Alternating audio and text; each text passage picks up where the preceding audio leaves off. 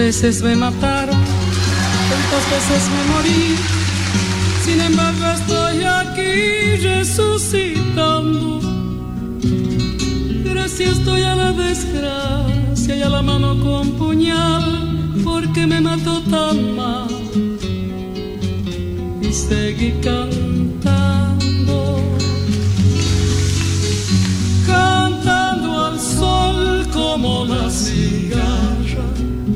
Después de un año bajo la tierra, igual que sobreviviente que vuelve de la guerra. El viernes 20 de octubre de 1978, Mercedes Sosa había ido a cantar al almacén San José, ubicado en el triángulo que forman la diagonal 74 con las calles 3 y 40 de La Plata. Era un emblemático refugio platense de la cultura y la música, por donde unos años antes habían pasado Chabuca Grande, Daniel Biglietti, Víctor Heredia. Pero claro, la dictadura liderada por Videla, su gobernador bonaerense Saint-Jean, tomaron como un desafío que la mejor voz latinoamericana de folclore estuviera allí, aunque fuera solo para 300 asistentes, que era lo que podía albergar ese almacén. Mercedes sabía que el régimen militar no le permitía shows masivos. No más Cosquín, no más Luna Park. Lo que no podía imaginar era que habiendo tanta gente fuera, ahí en la esquina, por el solo hecho de pedir que abrieran las ventanas para que todos escucharan, todas escucharan, se desplomaría el cielo platense. Repentinamente las sirenas se interpusieron en las melodías. En pocos instantes una brigada policial no solo desalojó el local, sino que subió a todos y a todas en camiones. Mercedes, en cambio, fue llevada aparte, la dejaron encerrada, incomunicada, a cargo de la justicia federal platense. Los voceros policiales dijeron que se debía que el repertorio incluía canciones de protesta. Bueno, mi marido murió, este, Francisco Macitelli murió el 22 de febrero del 78. Y yo vivía en Argentina, ya estaba amenazada de muerte en el año 75 y decidí quedarme en Argentina. Indudablemente deben haber comprobado, no sé por qué, que yo me iba a quedar. Y yo me quedé.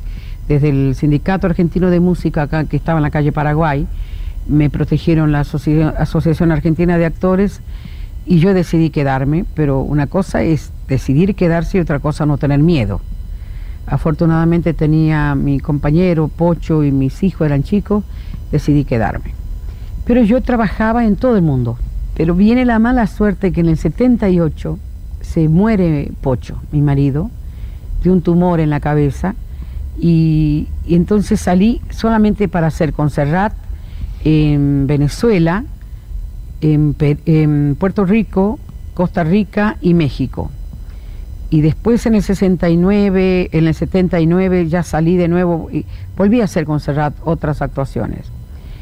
Y me quedé acá en el 78. Me quedé, eh, tenía que componerme, estar con mi gente, con mi familia acá. Y bueno, no se aguantaron de que yo me quedé acá.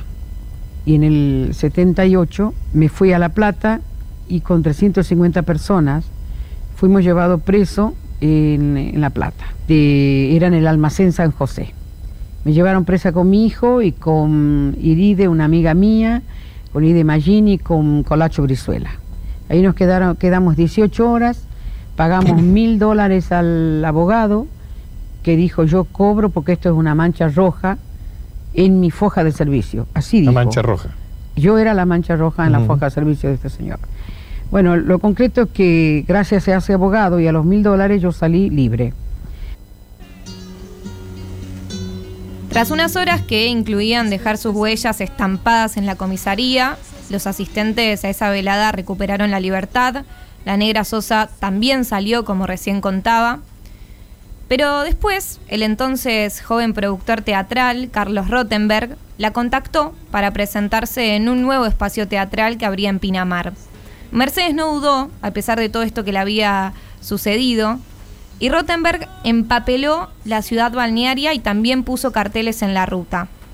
Y ahí aparece de nuevo el gobernador Saint-Jean, que tenía un encono especial con demasiada gente. Los afiches anunciaban a Mercedes para el viernes 5 de enero a las 22. Todo estaba listo y la negra estaba preparada para empezar con su cancionero. De nuevo, la bonaerense aparece, manejada por Miguel Echecolatz, no sé si ubican ese nombre tan tenebroso. Él se hizo presente, se hicieron presente los de la bonaerense, sin sirenas, y le hicieron saber a Rottenberg que cerrara el teatro. Y yo volví a presentarme acá en el Teatro La Salle. Bueno, entonces ahí se aguantaron. Pero después vino Brandoni, no me olvido nunca, para que yo cante en el Teatro Premier, frente al Teatro San Martín, con Mederos, 21, 22, 23 de diciembre. Me levantaron la actuación a las 5 de la tarde. Este, era muy duro lo que nos pasaba. Me acuerdo que estaban dando una película que se llamaba Mi vida en el arte. Entonces este, ahí la, pusieron en la película y, nos sacaron la actuación. Y eso fue un golpe muy fuerte para mí. Y después, el 5 de enero del año 79, Rottenberg, que es uno de los, eh, junto con el marido que era de, de Tiner, eran los, la gente que hacía el programa de Mirta Legram, productores, este, Rottenberg era muy jovencito y me contrata para el teatro en Pinamar, el teatro lleno. Vino un policía y dijo, este ladrillo está mal puesto y no se hace la actuación esta noche. Estaba el gobernador San Jean. Entonces, este, ese día dije, yo no quiero más humillaciones, yo me voy, ya no quiero que me humillen más. Esta ya es una humillación porque este, ya era, era una persecución muy, muy cerca. Es decir, había alguien que ya se ponía a leer el diario donde yo estaba y entraba a, a prohibir. Y bueno, así me fui para Europa el día 3 de, el 2 de febrero del año 79. Con profunda tristeza, pocos días después atravesaba el Atlántico. Antes se fue a Tucumán a despedirse de Emma, su mamá. Primero se comió un locro hecho por ella. Y después, ella durante su exilio no sabía que su regreso sería tan pero tan potente. En palabras de su hijo Fabián Matus, con el regreso de la mami argentina, se desató la verdadera pendiente en la caída del dominio de los militares sobre la cultura. ¿Qué sucedió? Ahí Fabián, su hijo, fue quien de alguna manera fue el motor de que vuelva Mercedes a la Argentina y de que vuelva con un recital. Primero se contactó con la productora de Greenbank, ahí trabajaba Olga Gatti, que había sido secretaria de Mercedes. Greenbank al principio miró muy emocionado a Fabián, porque bueno, era que vuelva a Mercedes y que él esté a cargo de eso. Pero, ¿qué pasó? le dijo, bueno, está bien, pero dos conciertos. En el medio de esta situación, el 20 de diciembre de 1981, ya varios años después de que, de que esté exiliada Mercedes, Fabián va a Bogotá, donde su mamá estaba haciendo una presentación para festejar el cumpleaños de él, que cumplía nada más 23 años.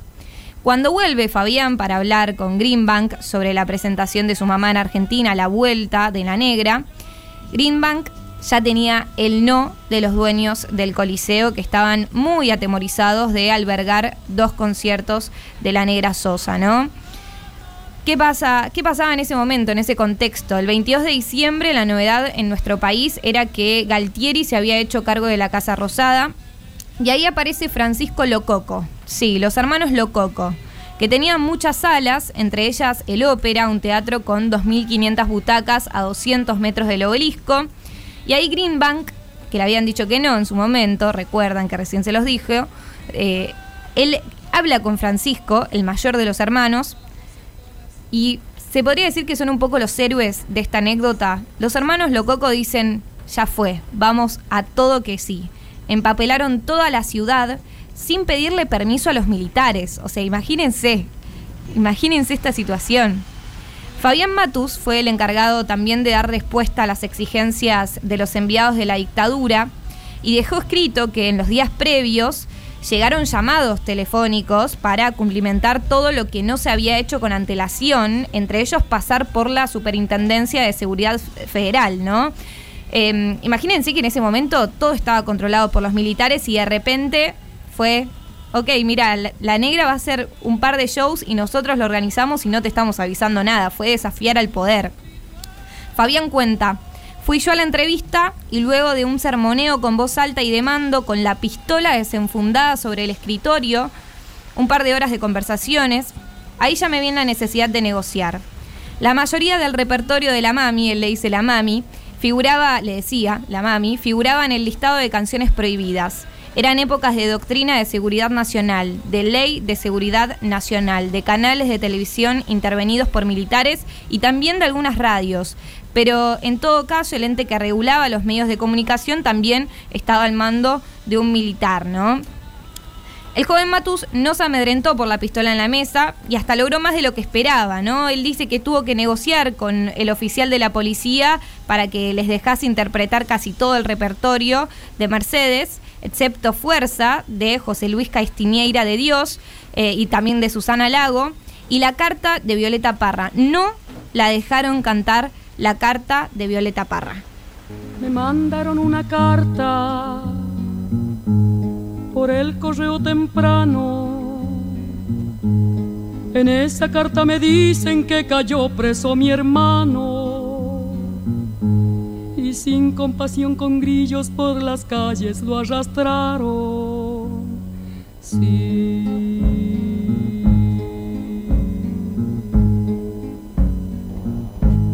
La carta dice el motivo. La carta dice el motivo. Que ha cometido Roberto. Que ha cometido Roberto. Haber apoyado el paro que ya se había resuelto.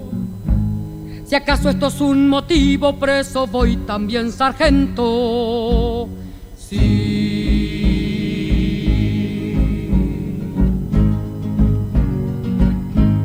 Yo que me encuentro tan lejos esperando una noticia.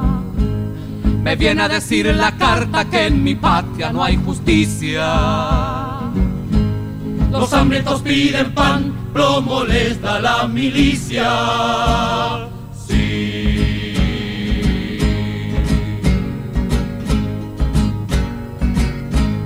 Habráse visto insolencia, barbarie alevosía de presentar el trabuco y matar a sangre fría. A quien defensa no tiene con las dos manos vacías. Sí.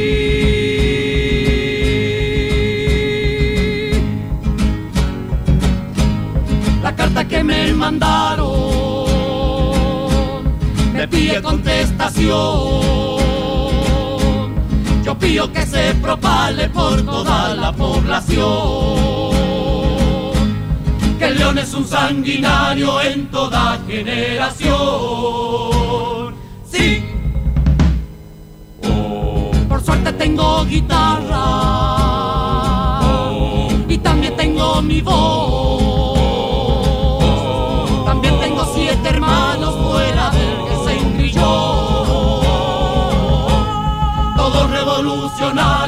Con el favor de mi Dios. Sí, sí.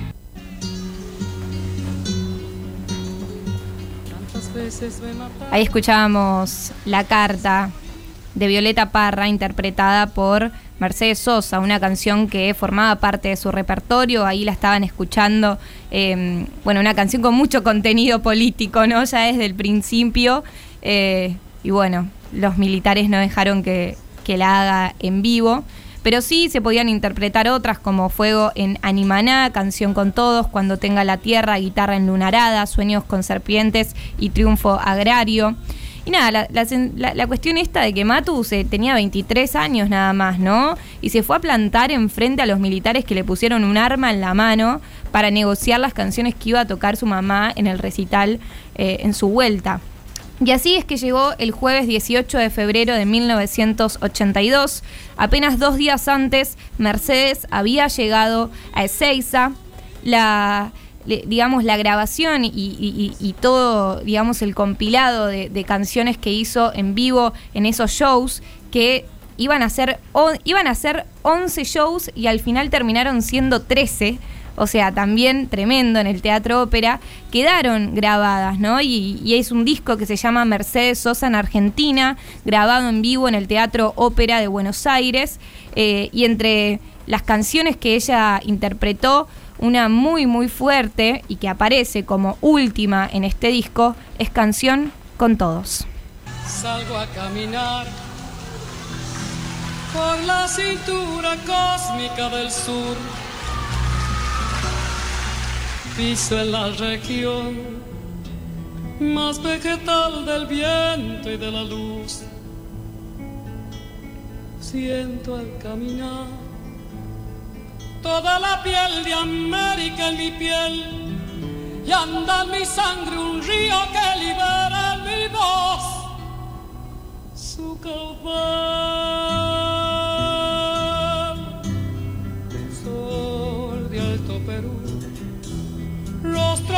de estaño y soledad. Un verde Brasil besa mi Chile, cobre y mineral. Subo desde el sur hacia la entraña América y total, pura raíz de un grito destinado a crecer y hasta allá.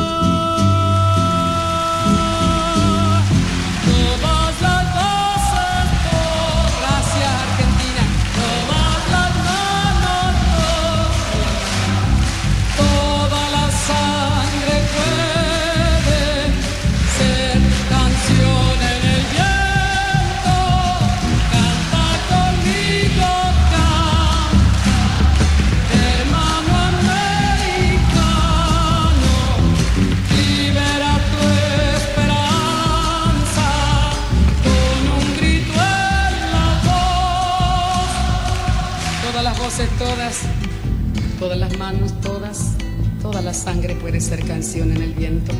Canta conmigo, canta hermano americano, libera tu esperanza con un grito en la voz, así sea. Muchas gracias.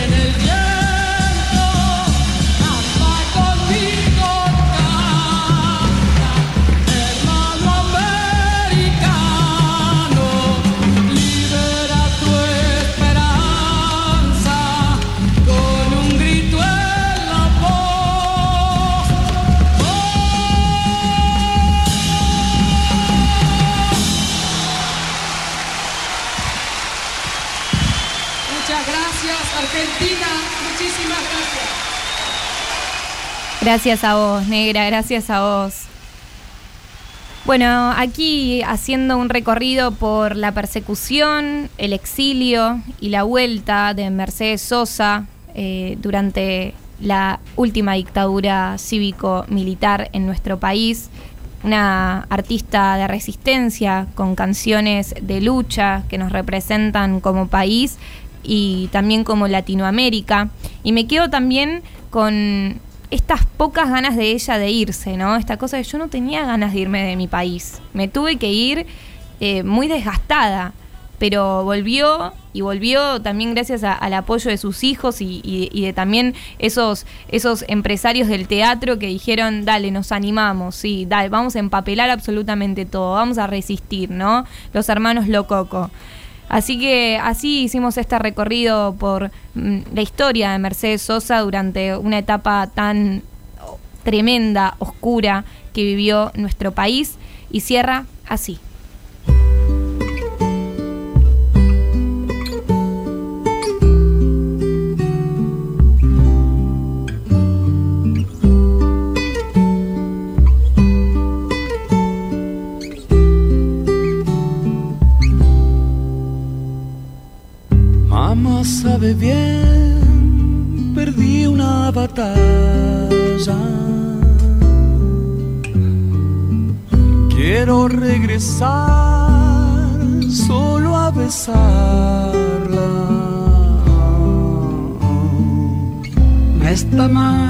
Mi dueño otra vez, ni temer que yo sangre y calme. Al contarle mis legarias.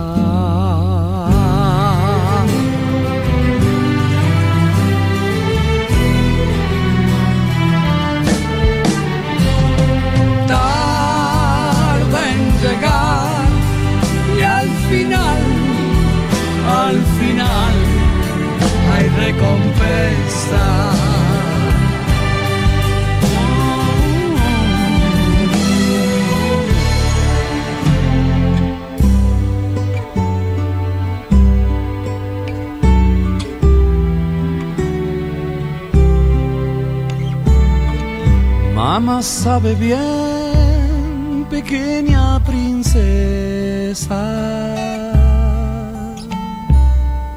Cuando regresé, todo quemaba.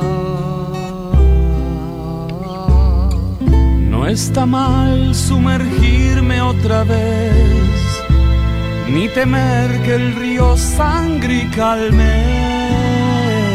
Se bucea